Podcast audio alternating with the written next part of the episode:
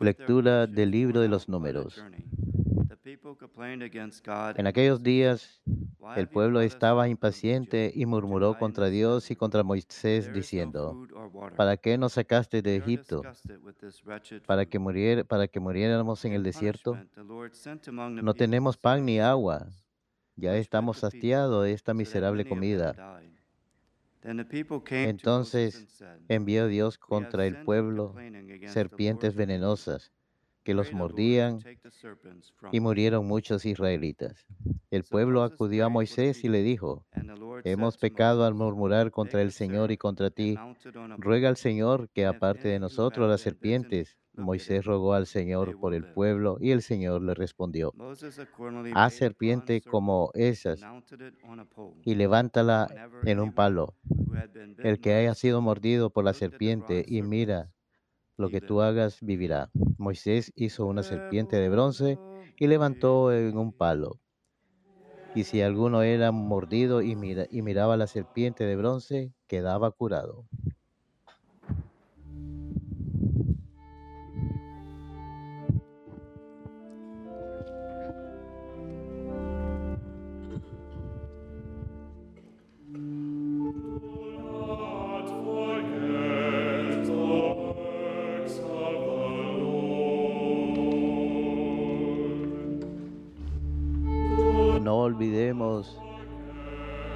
Las acciones del Señor. No olvidemos las acciones del Señor.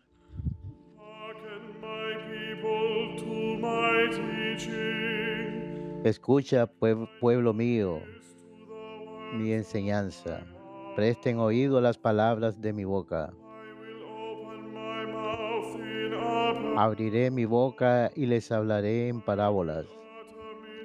Anunciaré lo que está oculto desde la creación del mundo.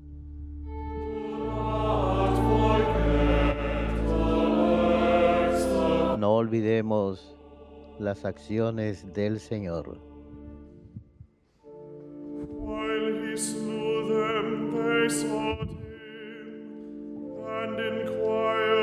Cuando Dios los hacía morir, lo buscaban y madrugaban para volverse hacia Él. Se acordaban de que Dios era su auxilio, el Dios altísimo, su redentor.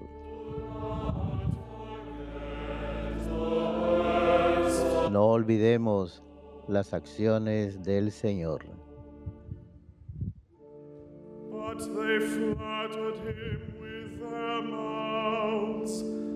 Lo adulaban con sus bocas, le mentían con su lengua.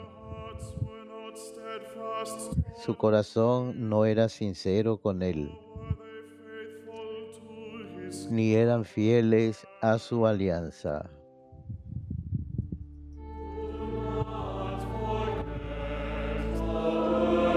No olvidemos las acciones del Señor.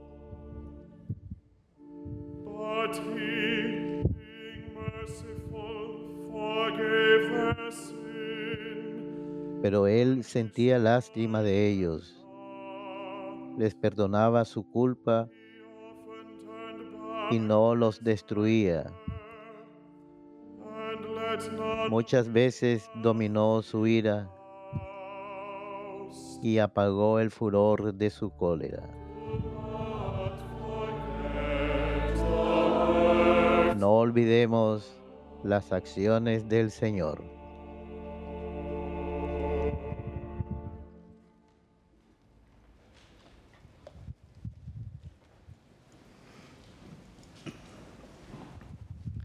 Reading from the letter of St. Paul to the Philippians. Lectura de la carta del apóstol San Pablo a los filipenses. Hermanos, Cristo siendo Dios, no se consideró que debía aferrarse a las prerrogativas de su condición divina, sino que, por el contrario, se anonadó a sí mismo tomando la condición de siervo y se hizo semejante a los hombres. Así, hecho uno de ellos, se humilló. is above every y por obediencia aceptó incluso la muerte y una muerte de cruz. Por eso Dios lo exaltó sobre todas las cosas y le otorgó el nombre que está sobre todo nombre, porque al nombre de Jesús toda- todos doblan la rodilla en el cielo y en la tierra y en los abismos, y todos conozcan públicamente que Jesucristo es el Señor para la gloria de Dios Padre.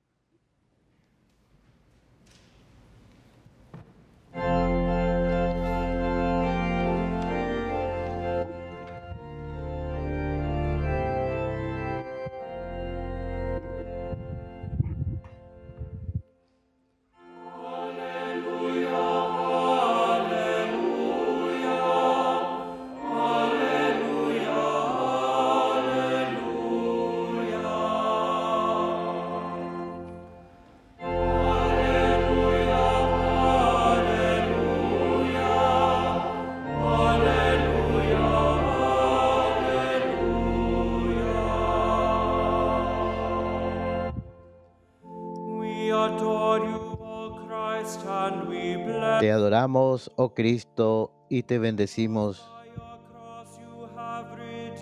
porque con tu santa cruz redimiste al mundo.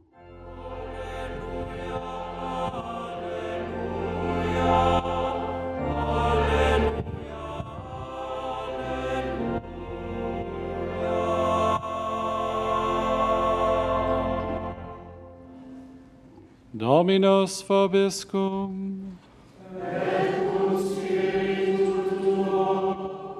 Lectio Sancti Evangelii secundum Johannem.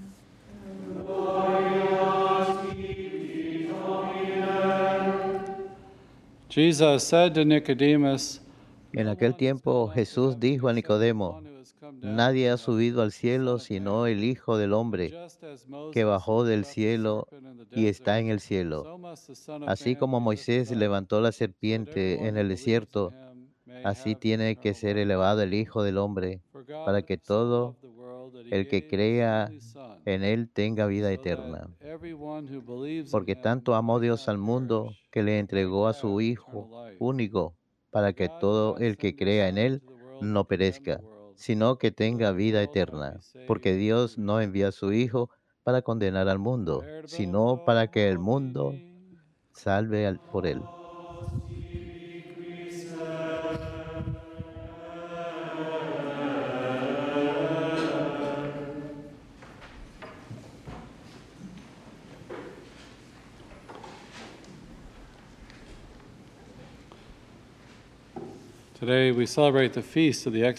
El día de hoy celebramos la fiesta de la exaltación de la Santa Cruz. y tenemos hermosas lecturas acerca de la cruz, acerca de la vida que Dios nos ha dado a través de su Hijo. Escuchamos en el Evangelio de hoy que el Hijo del mundo tiene que ser levantado para que todo el que crea en Él tenga vida eterna, porque tanto amó Dios al mundo que le entregó a su Hijo único para que todo el que crea en Él no perezca, sino que tenga vida eterna. Este amor que Dios tiene por nosotros, que act of love is the greatest drama in any story that we retell in literature or our movies or media. This suffering love, this sacrificial love. este amor sufriente, este amor sacrificado, cuando nos entregamos por amor a otra persona, ese es el gran drama en la vida, en la batalla del bien contra el mal. En Filipenses escuchamos ese hermoso himno el Padre dio a su único Hijo, que la divinidad no era algo ser alcanzada, sino que Él se entregó, tomó la forma de un esclavo, apariencia humana, se humilló, haciéndose obediente hasta la muerte e incluso una muerte de cruz. Cuán asombroso debe haber sido para el pueblo de aquella época. La cruz era una forma brutal de ejecución El historiador Josefo cuenta que se les había acabado la madera para crucificar. El gobierno romano que gobernaba Tierra Santa era tan brutal en su ejecución. Estaban ejecutando tantas personas que se les acabó la madera. Era considerada una desgracia. Habría de engendrar temor. Era considerado un fracaso en el mundo que el Mesías fuera crucificado el mundo habrá dicho, ha fracasado. Pero vemos esas armas del diablo de sufrimiento y muerte que entró al mundo a través de la caída de Adán y Eva. Estas armas del diablo usadas por gobiernos totalitarios a lo largo de los siglos para obligar a las personas a cumplir su voluntad bajo amenaza de tortura o sufrimiento o algún tipo de penalidad. Estas armas algún tipo de violencia, debería decir más bien. Estas armas del diablo, el Señor les da la vuelta y las utiliza para nuestra salvación. Se ha convertido ahora en obra de Dios para nuestra redención. El Papa Francisco escribió acerca de la cruz diciendo que nadie sobre la tierra jamás debe estar tan desesperado que no puede ser capaz de encontrar al Señor incluso en medio de las angustias, la oscuridad, el abandono, el escándalo de su propia miseria y errores.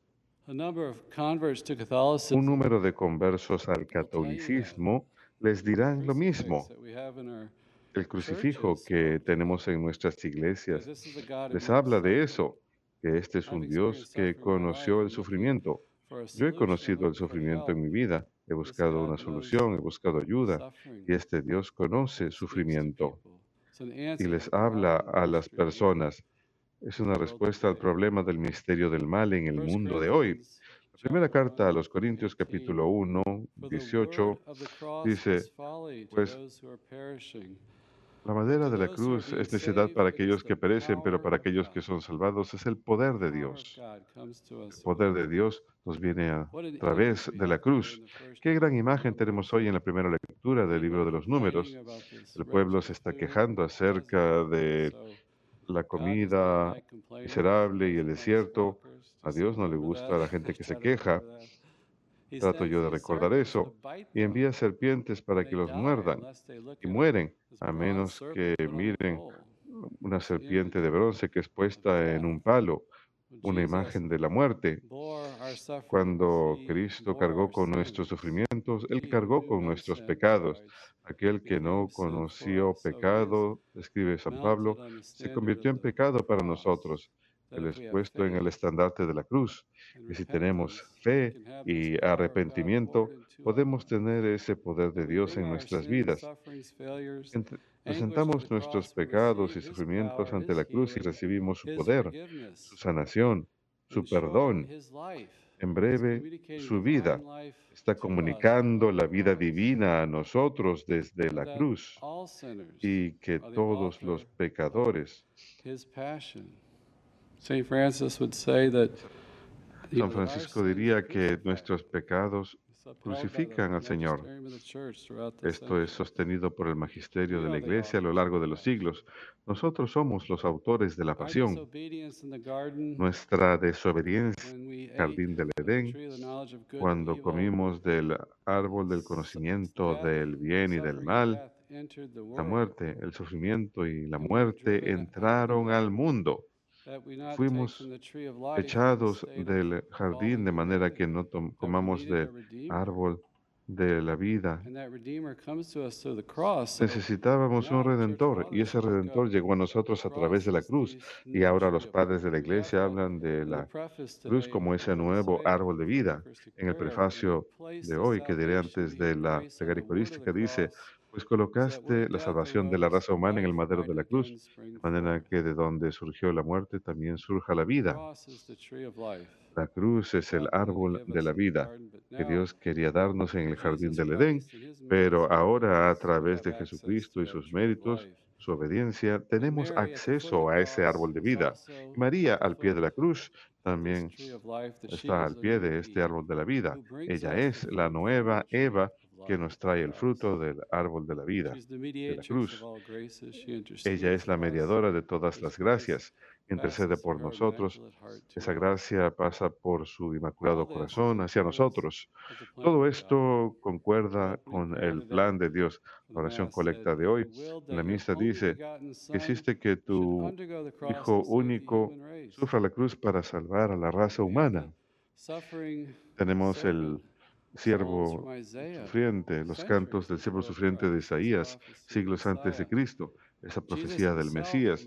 Jesús mismo alude a estas secciones de Isaías 53, que Él vendría y daría su vida como rescate por muchos. En Cuaresma decimos, por sus llagas hemos sido sanados. Este misterio de la sustitución a través de su sufrimiento somos salvados. Primera carta de Pedro capítulo 1 dice, fueron rescatados de sus caminos futiles a través de la preciosísima sangre de Cristo. Todo esto es aparte de cualquier mérito de nuestra parte. Romanos 5.8, cuando Dios muestra su amor por nosotros y mientras que éramos pecadores, Cristo murió por nosotros. Mientras que éramos pecadores, Cristo murió por nosotros. Nosotros no nos hicimos buenos a nosotros mismos para merecer tal redentor. Estábamos muertos en el pecado. Es un obsequio, un don. El bautismo es un don que no podemos merecer. Es unas palabras tan sencillas. Por cuanto éramos pecadores, Dios hizo todo esto. A veces, cuando vamos a confesarnos, cuando vamos a confesarnos debemos estar llenos de agradecimiento. Tenemos la oportunidad en los sacramentos de recibir esa misericordia, de recibir esa vida nueva. Hemos pecado gravemente. Es una gracia que recuperamos en nuestros corazones. Adán y Eva pecaron a través de la desobediencia el pecado y la muerte entraron al mundo y Jesús expía nuestra desobediencia a través de su obediencia a la voluntad del Padre, obediente hasta la muerte, rechazado por aquellos a quien vino a salvar. Lo mataron. Romanos 5, 19. Por la desobediencia de un hombre muchos fueron hechos pecadores, así que por la obediencia de un solo hombre muchos serán hechos justos. Y un hermoso aspecto de todo esto, en San Juan capítulo 12, él dice, cuando yo sea elevado, acercaré a los pueblos hacia mí. Él muere por cada uno de nosotros. Así como todos hemos sido pecadores, todos, todos hemos ofrecido salvación. Hay un aspecto comunal. El Vaticano II dice en su documento acerca de la Iglesia que no seremos salvados separados unos de otros, sino como parte del cuerpo de Cristo, unidos unos con otros. Tenemos una caída en común y somos salvados en comunión con Cristo. Incluso estamos unidos en nuestros pecados. No podemos desdeñar a las demás personas porque también soy pecador. Puedo decir, yo también. Un hermoso canto protestante dice que al pie de la cruz el terreno es parejo. Todos estamos salvados por la sangre de Cristo. Estamos llamados a ser discípulos, a cargar nuestras cruces. El grano de trigo cae en la tierra y muere, y luego da fruto cuando muere. Si morimos a nosotros mismos, y si perdemos nuestra vida, la encontraremos. Estas son paradojas que no tienen sentido en el mundo, desde el punto de vista del mundo. Es lo último que queremos hacer morir para nosotros mismos. Pero si lo hacemos unidos con Cristo, hay un increíble fruto. Y es algo hermoso. Todos tenemos esos diferentes sufrimientos que nadie más es capaz de conocer plenamente, pero Dios está sacando fruto de cada una de nuestras vidas. Al cargar esa cruz,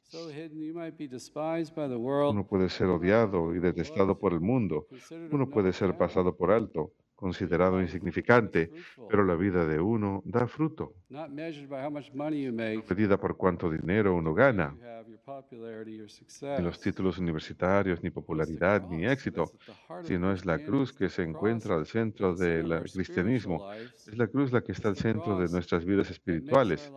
Es la cruz la que hace de nuestras vidas dar fruto y ser hermosas. Así que estamos llamados a ver a los demás en el contexto del amor redentor de Cristo. Nuevamente en "Oh, Pascua, el exaltante dice, oh feliz falta que mereció redeemer." That this tan grande redentor. Esto nos es ofrecido, ser parte de la salvación, ser parte de la redención, compartir en ello. Oh, feliz falta.